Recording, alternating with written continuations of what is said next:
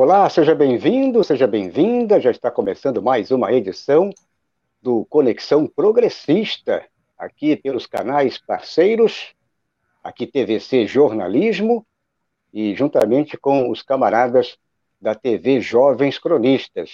Eu sou Valdo Santos, jornalista e editor aqui da TVC, e hoje estaremos aí mais uma vez com o camarada e companheiro o Adriano Garcia, também jornalista, editor lá da TV Jovens Cronistas.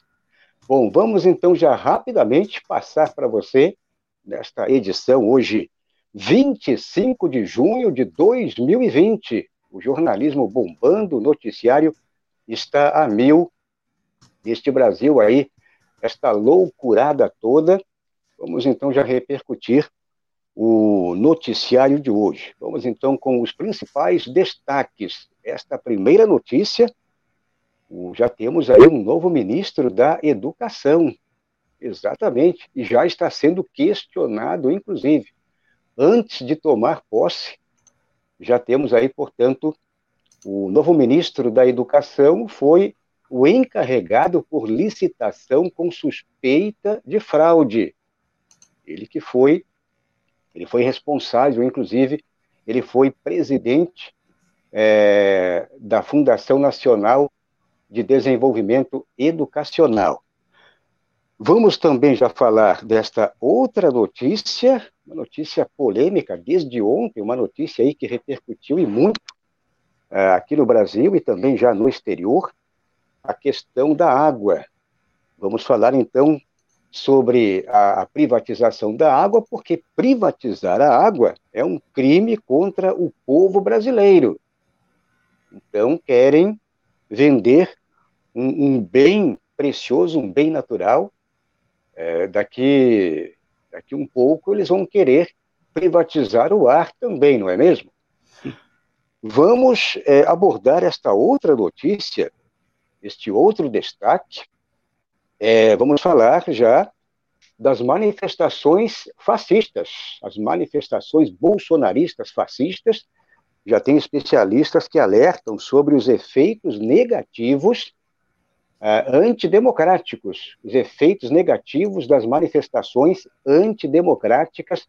Vamos então tratar também já deste assunto, um assunto que está em pauta no dia a dia, porque, ah, inclusive ontem, a, uma das, um dos líderes, ou a líder daquele grupo lá, o 300 é, do Brasil, ela foi, é, saiu da, da prisão e com tornozeleira eletrônica, mas ela pretende dar sequência, pelo menos dar sequência um pouco mais acuada, mas ah, infelizmente ela vai liberar um geral para ela, mas é, ela vai dar continuidade não tenho dúvida nenhuma. Vamos então falar também dessa notícia que os especialistas que já alertam uh, o povo brasileiro sobre as manifestações antidemocráticas.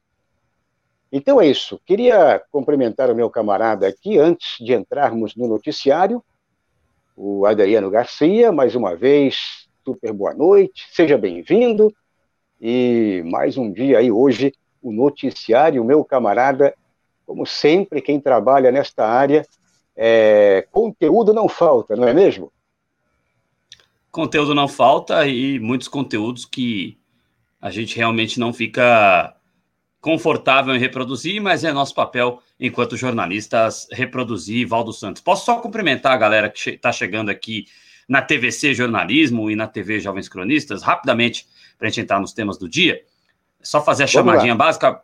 Abraço para o Fernando Gregório da Silva, para Jos Negreiros, para Eliana Cesário, para Ângela dos Santos, querida, para Márcio Caraça agora, se inscreva no canal dele também, assim como na TVC Jornalismo e na TV Jovens Cronistas.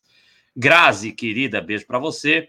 E a galera que for chegando, deixe o like, é de suma importância. Volta. Muito bem, vamos então dar sequência. Espero é, Para você que está chegando agora, espero que todos, né, você que está chegando, espero que é, inscreva-se aqui em nossos canais, é muito importante a fazer a sua inscrição. Sempre toque o sininho, acione aquele sininho aqui do lado, e para ser notificado, portanto, cada vez que entrarmos aqui ao vivo ou com algum vídeo gravado, você será notificado na hora, pra, será comunicado para participar, portanto, aqui da nossa, das nossas transmissões, tanto aqui na TVC Jornalismo, como também na TV Jovens Cronistas. Então, o sininho, a inscrição, o sininho e dê like, dê positivo. E quem já estiver inscrito, é muito interessante que você é, seja um ativista aqui dos canais. Ajude também a divulgar aqui os dois canais para sua comunidade, para que todo mundo também venha para cá, saia desses canais aí, água com açúcar. É isso, meu camarada? Chega de água com açúcar. Tem que ter aquele vinhozinho. Consórcio um diversionista. Mais... Como é que é? saia do consórcio diversionista, né? Saia Exatamente. de ouvir sempre a mesma coisa, sempre a mesma conversinha, reclamando que o Bolsonaro fala o palavrão. Aqui não tem diversionismo, não. Aqui a gente vai na raiz. Eu tenho aqui uma frase que resume tudo isso. É o clube do Bolinha. Tem muito clube do Bolinha por aí, né? Bom, vamos então com o noticiário de hoje. Só vou abrir aqui para acompanhar a nossa transmissão.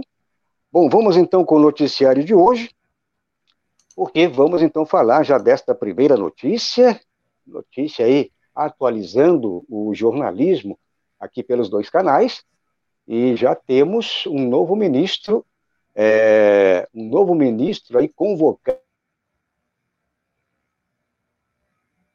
Bolsonaro. Então, já temos um novo ministro convocado Portanto, o novo ministro da Educação foi o encarregado por licitação com suspeita de fraude. Então já tem uma notícia. A notícia do ministro que foi, é que será, né, que assumirá a pasta do Ministério da Educação, e só que logo em seguida tivemos uma rápida atualização no noticiário, porque o ministro uh, ele já tem aí pelo menos uh, a informação aqui do jornal O Globo, já tem uma matéria bem recente, que o novo ministro da Educação, Carlos Alberto Decotelli, era presidente do Fundo Nacional de Desenvolvimento da Educação, o FNDE, quando uma licitação da instituição no valor de 3 bilhões de reais, olha só, 3 bilhões de reais, é, ele é, é, foi, no caso, suspensa, essa licitação ela foi suspensa pela Controladoria Geral da União, a CGU, é, por suspeita de fraude. Então, ele já é um ministro é, já com uma suspeita de fraude. Ele era o responsável e, portanto, esta notícia agora no final de tarde, praticamente começo de noite, já atualizando a, essa nova conjuntura, ou seja, dessa, esse novo ministro da Educação.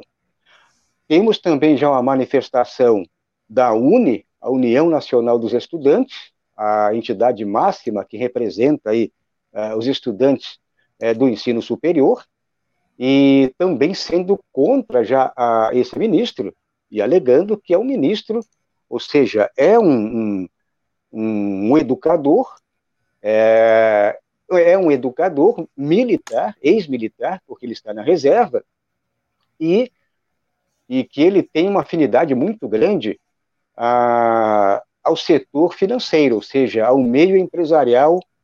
Ele já foi, inclusive, é, ele, ele foi, ele, quer dizer, ele é ex-militar, ele foi militar, e fez uma rápida carreira também acadêmica, e só que a atuação dele, ele trabalhou com Paulo Guedes, portanto, ele trabalhou no setor privado com Paulo Guedes, desenvolveu um projeto com o, o ex-ministro, o ex-juiz é, Sérgio Moro, e, portanto, ele não tem nenhum tipo de experiência, é, mesmo com a formação dele com a formação que ele tem na academia, ele não tem experiência em administração pública, ele não tem experiência principalmente no setor é, educacional público. É, Então, esta matéria publicada pelo Globo de hoje, é, aqui tem uma parte, ou seja, uma parte, é, um trecho que revela, esse trecho revela é, na reportagem de O Globo, então, aspas para o Globo, só na escola municipal tem um dado muito importante que resume tudo. Só na escola municipal Laura Queiroz, do município de Itabirito, Minas Gerais, seriam adquiridos 30 mil e 30 laptops educacionais, embora a escola só tenha 255 alunos. Agora vamos, então, é, para o principal. Ou seja, seriam comprados 117,76 laptops por aluno. Então, cada aluno, se você dividir essa quantidade toda, cada aluno teria é, 117 laptops por aluno, portanto, só nessa escola o prejuízo seria de 54,7 milhões de reais revela o trecho da reportagem. Então, meu camarada é, Adriano, o ministro já chega, ele já chega carimbando, né? Ele chega carimbando que provavelmente é mais um que será muito questionado, ele será mais um, e não é novidade. Acredito que não é novidade, porque é, cada sai um, só na educação já é o terceiro, é, como é o caso também na, na saúde, e não é novidade, as pessoas já não, não se assustam mais, porque são pessoas que normalmente não têm aquela índole mínima que deveria ter, por exemplo, um, uma pessoa ligada a um setor, a, a educação, que hoje tem a maior verba. Se você comparar os demais ministérios, vem a educação, depois é que vem a saúde, a verba da educação é imensa. E esse já futuro ministro, já indicado, ele participou, inclusive, ele foi presidente lá da fundação.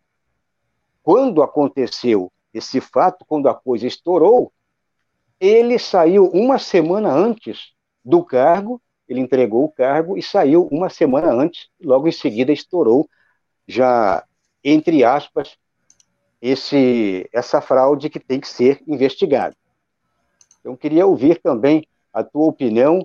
O Adriano, você que também passou pela academia, você aí, eh, fazemos parte da, da academia, do, do ensino, e você ter um ministro da educação já com, com essa uh, suspeita de, de corrupção.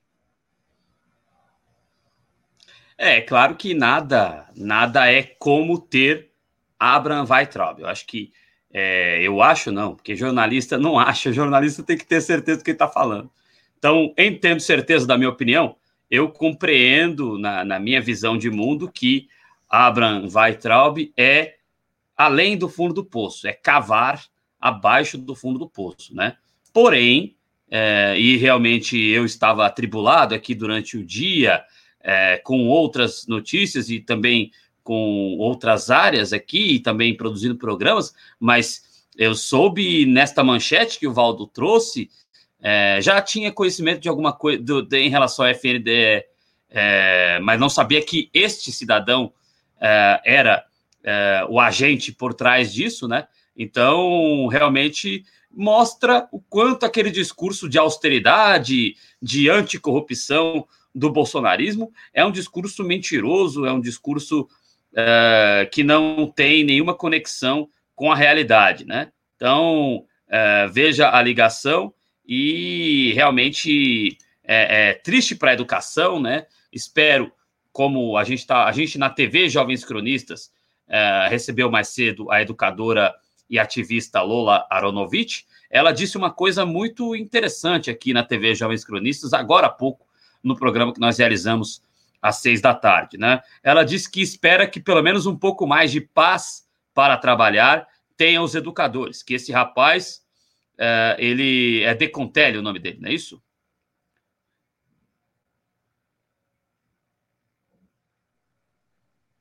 Perdão, Exatamente, ele é, é só para colocar o nome dele completo aqui, o novo ministro, Isso. então, é Carlos Alberto Decotelli. Carlos Decotelli. Alberto Decotelli, né? É o decote Isso. com L. Brincadeira. Então, né, é, é, é, os educadores acredito que esperam que o Decotelli não odeie uh, os, é, os lecionadores, né, os docentes e os alunos, né?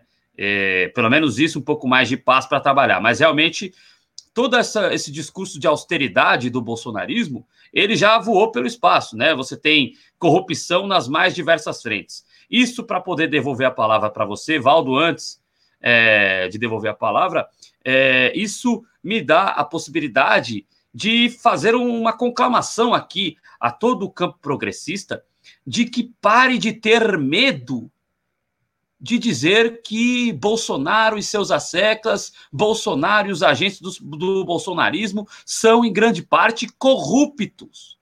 A gente tem que dizer isso com todas as letras e com toda a ênfase. A gente parece que fica com medo de dizer isso, de confrontá-los em relação à corrupção. A gente não pode ter este medo. Mais um corrupto de, dentro de vários corruptos dentro do desgoverno Bolsonaro. É importante registrar isso. Antes de te devolver a palavra, Valdo, é só agradecer aí. O Cleiton reclamou que eu não falei o nome dele. Desculpa aí, Cleiton, é que você não tinha chegado ainda. O Cleiton, que é redator de Jovens Cronistas na editoria de esportes. Lá é do Prapo de Torcedor do Flamengo. Beijo também para Eliana Cesário, que chegou por aqui. A galera brincando aqui. É, tem que tomar uma dose diante de tudo que está acontecendo, viu? Porque não está fácil, não. É, não estou estimulando ninguém a beber, por favor. É, e Renato Ágata. Renato Ágata, boa noite. Não importa a cor. Se a pessoa é bolsonarista, não devemos passar pano. Esse cara nunca será um irmão. Renato Ágata falando da questão do Decotelli ser negro, né? É, mas veja, olha o que faz na, na Fundação Zumbi dos Palmares o. Nossa, eu esqueci o nome dele. É uma figura tão insignificante que. Sérgio Camargo. Olha o que faz o Sérgio Camargo na, na Fundação Zumbi. Então, veja, é, nós não devemos passar pano, né? Eu não, não gosto nem muito desse termo, mas nós não devemos coadunar ou passar pano, que é uma linguagem mais popular, nós não devemos compactuar com isso. É, veja, o Bolsonaro chamou o amigo dele em certa oportunidade, ele chamou o amigo é, que fica ali atrás dele. Hoje eu estou esquecendo o nome de todo mundo, hein? É, o rapaz que fica atrás dele ali, que parece é, fica parecendo um segurança, o Hélio. Chamou o Hélio o certa Hélio, vez. O Hélio Negão. É, o Hélio. Hélio Negão o, o, negão. Lá vem o negão, Isso. cheio de paixão, ticatá, ticatá, ticatá. Ele chamou o Hélio só, Negão, em certa oportunidade, um de seu escravo, né?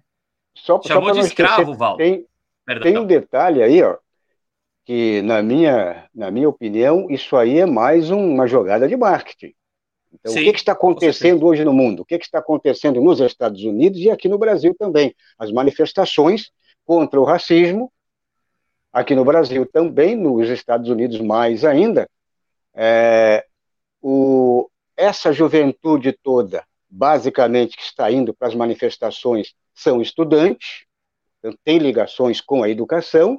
Vamos colocar o quê? Vamos colocar um, um, um preto, um negrão, né, um negro, na, na educação, que aí a gente consegue amenizar, pelo menos fica aparentemente de que não, nós temos um negro lá, temos um preto que representa é. né, a comunidade Como se negra. ter um Sérgio Camargo, por exemplo, na Fundação Zum, é, na, na, Fundação Zumbi dos Palmares, né? Pelo contrário, ele é um cara que quer destruir a Palmares. Eu já cheguei a dizer, Valdo, aqui na TV Jovens Cronistas, que se era para ter Sérgio Camargo lá, era melhor fechar e quando nós voltássemos a ter democracia, abrir de novo a Palmares, porque o que ele está fazendo na Palmares é inadmissível na é verdade? Então, Exato. sabe, é, são esses tipos de coisas diversionistas que é, a gente deve ficar bem de olho e ele realmente não tem nenhum alinhamento com pautas progressistas. Para completar o comentário sobre isso, ele tem algum currículo. Pelo menos em relação a isso, ele é melhor que o Weintraub. Vamos ver quais serão os discursos dele, vamos aguardar é, as, as, próximas, as cenas dos próximos capítulos em relação a esse ministro novo? Bom, pelo menos ele tem uma formação, a formação dele militar lá no início, né? Oficialato, ele foi, ele é ex-oficial, é, portanto, e a formação dele é, nessa área, é de, ele tem mestrado, tem doutorado e pós-doutorado, diferentemente dos demais ministros é, da educação, principalmente lá o seu Ventraub, que é, todo, todo mundo questiona, inclusive, a própria, o próprio ingresso do Ventraub é, como professor universitário. Exato. Entrou num curso lá, um curso, é, entrou num concurso lá, provavelmente fabricado para que só ele, só ele participou, ninguém mais participou, quer dizer, ele entrou com uma nota, uma nota muito baixa, inclusive. Bom, vamos então já para a próxima notícia. É, vamos falar então rapidamente é, da próxima notícia: privatizar a água é um crime contra o povo brasileiro. Essa notícia aqui, ela, na realidade, esta notícia, ela começou a ser é, confeccionada ontem e aí hoje tivemos aí já é, uma repercussão muito grande, porque em sessão remota nesta quarta-feira, 24 de junho, o Senado Federal aprovou o novo marco legal do saneamento básico, que é aquela PL é, 4.162-2019. O projeto é de iniciativa do governo, portanto, é de autoria é, do Jair Bolsonaro, do, desse desgoverno Bolsonaro, e foi aprovado em dezembro do ano passado na Câmara dos Deputados e agora segue para a sanção presidencial. Então, a repercussão é muito grande, infelizmente, é um bem comum da humanidade. É, vão privatizar a água, mas também toda a parte de saneamento básico, portanto, o esgoto, não vai, não vai entrar só a questão água. E aí, meu camarada, é, se você paga hoje uma taxa de, de água já com um preço exorbitante, você imagine só é, privatizar, quer dizer, colocar na, nas mãos é, desses capitalistas selvagens as companhias de água e saneamento é, nos estados. Então, e, e, essa é a sequência. Vão privatizar e todos os estados, portanto, as companhias que hoje são estatais, já tem alguns locais, alguns municípios, por exemplo, que a água ela já é, é privatizada, ah, mas a maior parte dos estados a água ainda ela é ela é pública, portanto, ela é estatal, mas a taxa de água, se ela já está num preço exorbitante, você só pode imaginar como será é, com essa é, privatização geral. E, inclusive, isso aí, é, a água, é, vocês sabem que o Brasil, ele é um dos, talvez, acho que o maior, hoje ele é o maior fornecedor de água do mundo, ou seja, os mananciais de água no mundo, eles estão aqui no Brasil. O aquífero Guarani, e tem um outro aquífero aí também, é que agora me falha a memória, são dois aquíferos poderosos e que eles é, sustentam, inclusive, com, com, essa, com esse indício muito, mas muito, muito profundo de que teremos é, grandes capitalistas selvagens que estarão vendendo Valdo. água para o mundo todo. Então, é... aquífero alter, ah, só, só para te ajudar, alter, aquífero exatamente. alter do chão. Alter do chão. Então, o aquífero Guarani e o alter do chão. Bom, então basicamente é isso. É, vamos ter aí com certeza esse interesse, esse interesse empresarial e interesse não de ganhar dinheiro só aqui do povo brasileiro, ou seja, esse interesse desses capitalistas selvagens que, com certeza, como é o caso já daquela bebida, aquela bebida marrom, há também outras outras empresas que vão usar a água numa boa. Já temos inclusive esse, esse defensor, esse garoto propaganda, aquele senador lá, o Gereissati, já ele foi denominado como o senador Coca-Cola. Senador então, Coca-Cola. Senador Coca-Cola. Então, meus camaradas, o interesse maior não está somente aqui no Brasil. O interesse maior é pelo mundo. Nós temos aí já vários países com uma dificuldade imensa é, em, a, a, em ter água. Então, você imagine só ali no Oriente Médio, a dificuldade de água é imensa.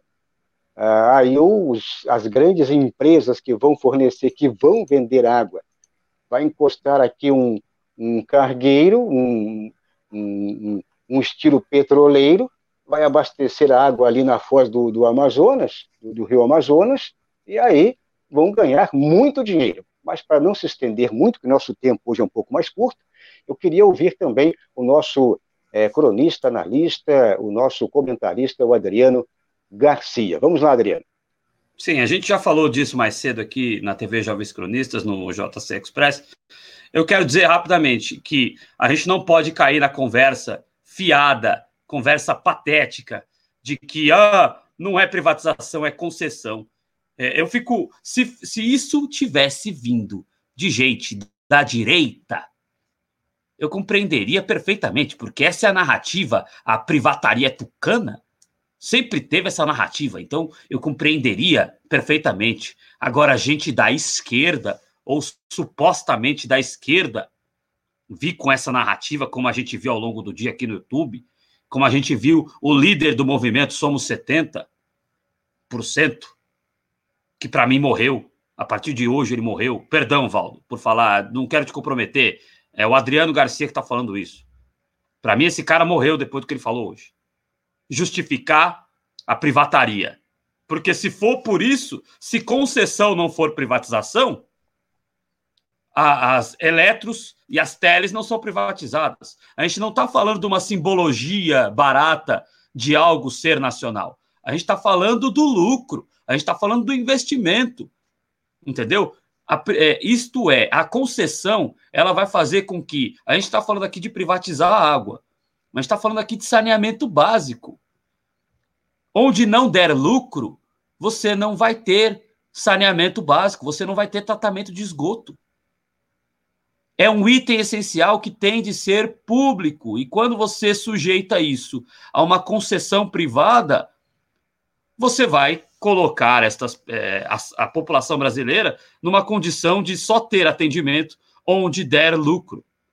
Então, Valdo, é terrível para o Brasil e realmente eu sigo mantendo o espaço da TV Jovens Cronistas aberto para que apoiadores do PDT, apoiadores da família Ferreira Gomes, eh, possam justificar o voto eh, de Cid Gomes a favor disso. O desafio segue lançado aqui na TV Jovens Cronistas. Desafio apoiadores da família Ferreira Gomes do PDT a e, Brizola deve estar se revirando no túmulo, apoiadores a é, justificarem esse voto de Cid Gomes a favor deste crime, Valdo. Exatamente, já temos inclusive até o, o, Brizola Neto se manifestando, temos aí vários outros, outros políticos ele quis estar no agora. PSOL. Ele, ele não quis continuar no PDT, ele está no PSOL. A irmã dele está no PDT, mas ele foi para o PSOL. Exatamente. Então, é, e, principalmente, o, o Cid Gomes. O Cid Gomes, que é uma liderança lá do Nordeste, né? O Ciro Gomes também, por enquanto, não deu opinião, mas provavelmente vai seguir, acredito, a linha do irmão, mas eu não fico. Ele, ele, ele deu entrevista, Ovaldo, rapidinho. Eu sei que o tempo está corrido. Eu queria falar até um negócio, mas acho que não vai dar tempo. Fica para uma próxima. Mas é, sobre um outro assunto que não está na pauta. É, mas veja, é, é, o, o, Ciro Gomes esteve junto com esse rapaz, Eduardo Moreira, que não é o Eduardo Moreira do Resistentes, que esse é dos nossos, é o Eduardo Moreira do movimento Somos 70%, e o Ciro foi reticente. Foi reticente porque não tem como explicar o voto do irmão, e o irmão é o representante dele no Senado, Valdo. Muito bem.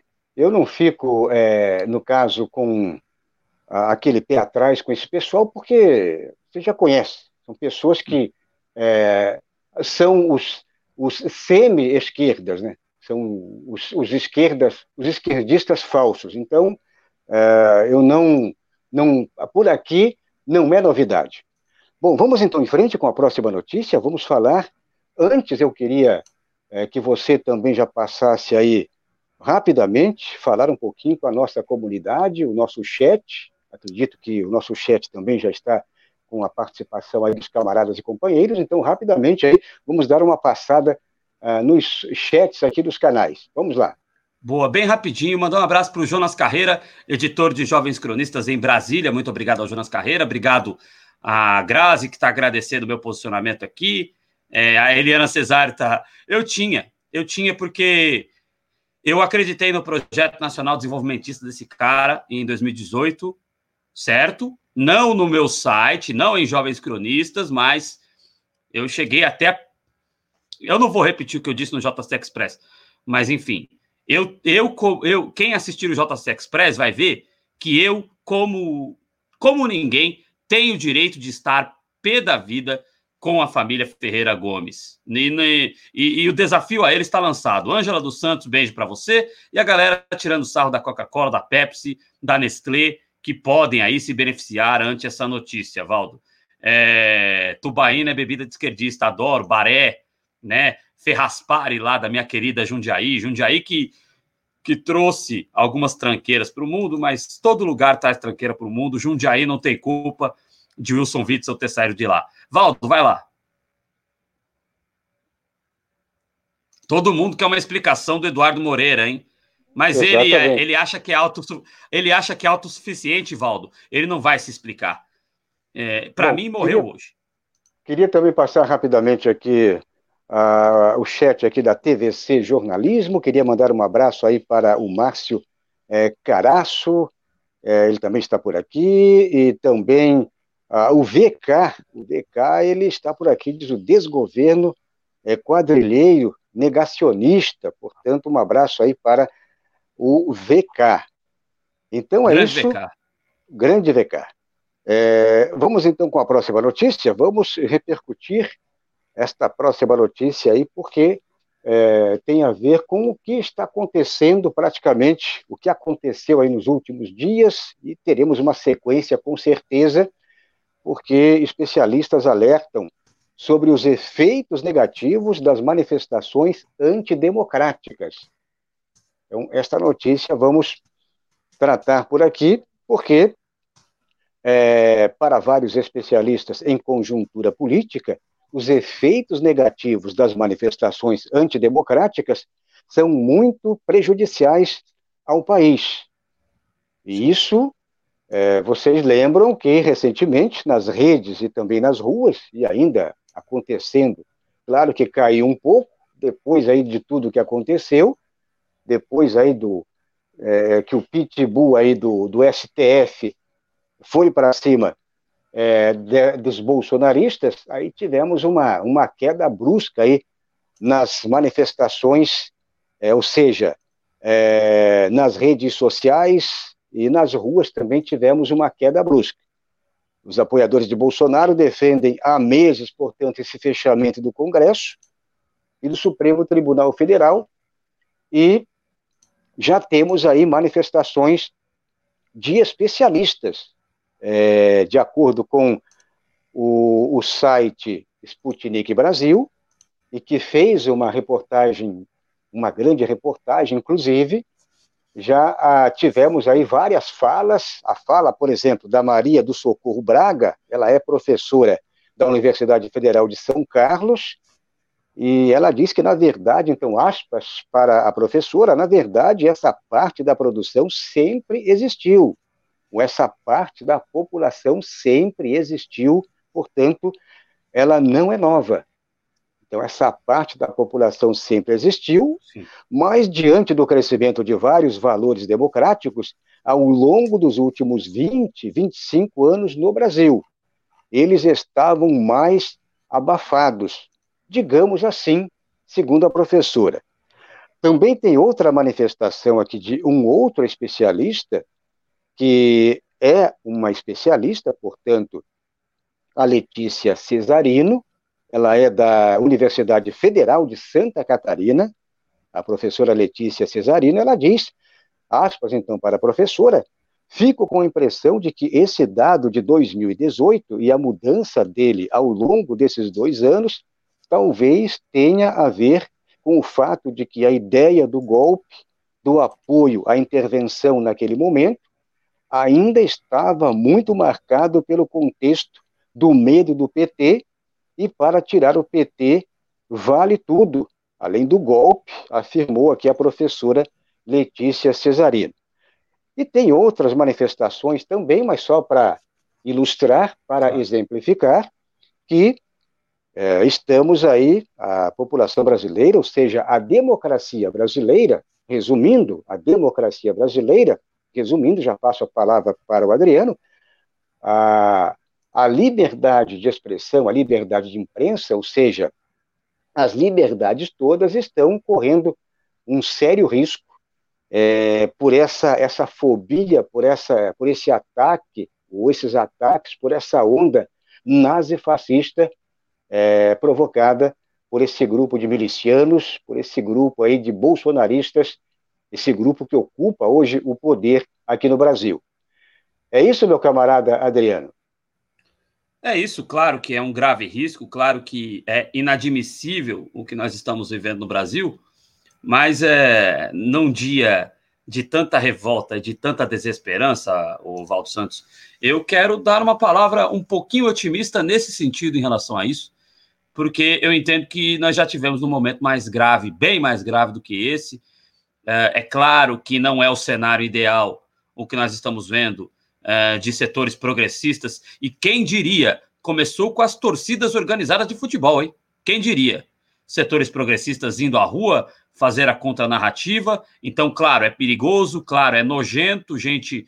Uh, e, aliás, tem, é, tem uma companheira nossa aí que é descendente de ucraniano, revoltada com a associação da sociedade ucraniana a setores conservadores que existem na Ucrânia, né? Nem todo ucraniano é do jeito que eles estão dando a narrativa, né? Vamos ucranizar o Brasil, né? Sionismo, né? Com a bandeira de Israel falando invadir as e fechar as instituições.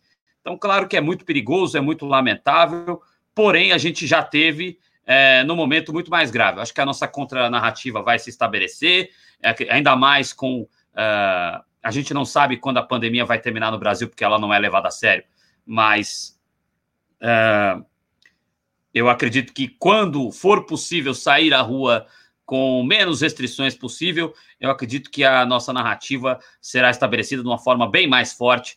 Então, eu acho que esse perigo existe, esse perigo é grave, tem que ter, ser denunciado, mas é, eu acho que é, nós somos mais fortes do que eles. É, as manifestações antidemocráticas serão abafadas pelas manifestações democráticas, Valdo Santos. Muito bem, este então é o nosso cronista, o nosso comentarista, o Adriano Garcia, e trazendo aqui o seu comentário afiado, não querendo plagiar lá o Conversa Fiada, mas é bastante afiado. Grande Paulo sim. Henrique Amorim, Deus o tenha. Exatamente, e precisamos exatamente de comentaristas que tragam pelo menos uma contextualização com os fatos, com os acontecimentos. Rapidamente, dá tempo de passarmos aqui a atualizar, pelo menos os números, rapidamente, da, da pandemia aqui no Brasil. Vamos tentar atualizar aí o nosso, o nosso, a nossa comunidade. Certo. É, Valdo, é, como nós falamos no programa mais cedo, é, e ficou um pouco corrido aqui, eu não cheguei a separar. Se você tiver informação mais fácil do que eu é, do número de vidas perdidas, fique à vontade para fazer a atualização. Eu peço desculpas aqui, não deu tempo de fazer essa produção prévia do programa. É, da mesma forma Você também não, não tive não tive como fazer esta apuração Ô, agora, Valdo, mas se você ficamos... se você conseguir aí é, fazer essa apuração, eu tenho um recado para passar para o público rapidinho. É o tempo de você pegar essa numeração então, oficial. Então, rapidamente.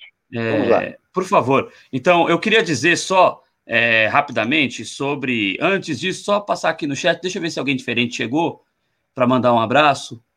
É, são os mesmos que já estavam aqui. Compartilhem nas suas redes sociais, viu, gente? Para a gente poder alcançar mais pessoas, porque os conteúdos que nós falamos aqui são conteúdos importantes, tá bom? Então, compartilhe e deixe o like se alguém não deixou, para que a gente possa alcançar mais pessoas. Eu quero dizer rapidamente de uma operação da Corregedoria da Polícia Militar em São Paulo, do 5 Batalhão de Polícia, no bairro do Tucuruvi, uma operação horrenda, ninguém estava sabendo de nada, é, a assessoria de imprensa da PM não sabia dizer nada. É, isso me parece ser mais um movimento espetaculoso do Dória. O Dória, abraço para o. O Dória, abraço para Marina Ruth. O Dória adora fazer showzinho, tá certo? O Dória não tem comprometimento nenhum em acabar com a violência policial. O Dória não tem comprometimento nenhum em fazer com que as polícias de São Paulo não façam acórdons com setores do narcotráfico. Entendeu? O Dória não tem comprometimento nenhum com a população. Né? Então, gente, eu acredito que aquela invasão do 5 Batalhão da Polícia Militar de São Paulo foi só para fazer o público ver que o Dória está combatendo a violência policial, que o Dória está combatendo os crimes, os crimes da polícia. O Dória, ele chegou a comemorar no, no começo deste ano, antes do estouro da pandemia, o Dória chegou a comemorar aqui em São Paulo o avanço do número de mortes de, de, de cidadãos em ações policiais. Então, gente, o Dória não quer fazer da polícia uma polícia melhor. O Dória não tem esse interesse. Nós somos aqui é, na TV Jovens Cronistas, eu não sei a opinião do Valdo. Nós somos aqui pela desmilitarização das polícias, mas não é assim, invadindo o batalhão e constrangendo policiais, que vocês vão fazer uma desmilitarização, até porque não é o interesse do Dória. Não é dessa maneira que os bons policiais. Ou porque assim, se no quinto batalhão tiver bandido, com certeza tem policial honesto também. Então, entre com mandado, é, é, prenda-os fora do batalhão, ou então, se tiver que investigar, deixe a população ciente de qual é a investigação. O que foi feito aqui em São Paulo foi um espetáculo ridículo. E tem gente de esquerda comemorando. Nós, na TV Jovens Cronistas, não vamos comemorar isso, não, porque isso é só um showzinho barato do Dória, Valdo. É, eu precisava registrar isso aqui no programa de hoje. Bom, então é isso. Vamos ficando por aqui. O meu computador está com um probleminha aqui, não está abrindo. Está com um problema aqui. Agora abriu. O Fernando. A hora que eu, falei, abriu. Bom, então vamos aqui para o painel coronavírus. Casos confirmados. Então, é, temos aqui, então, já os casos confirmados.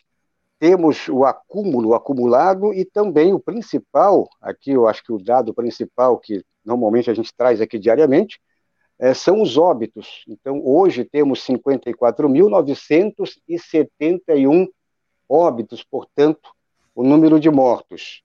É, casos novos, então, hoje, durante as 24 horas, 1.141 é, casos novos, portanto, é, nesse somatório aí, já o Brasil ultrapassando 1 milhão 228 mil 114 é, casos confirmados é, de coronavírus aqui no país. Então é isso. Queria mandar um abraço aí para todo mundo, um abraço aí para você aqui da TVC Jornalismo e também da TV Jovens Cronistas. Vamos ficando por aqui. Amanhã, a partir das 9 horas da noite, sempre neste horário. Hoje atrasamos um pouquinho, mas amanhã, às 9 horas, de segunda a sexta-feira, o Conexão Progressista.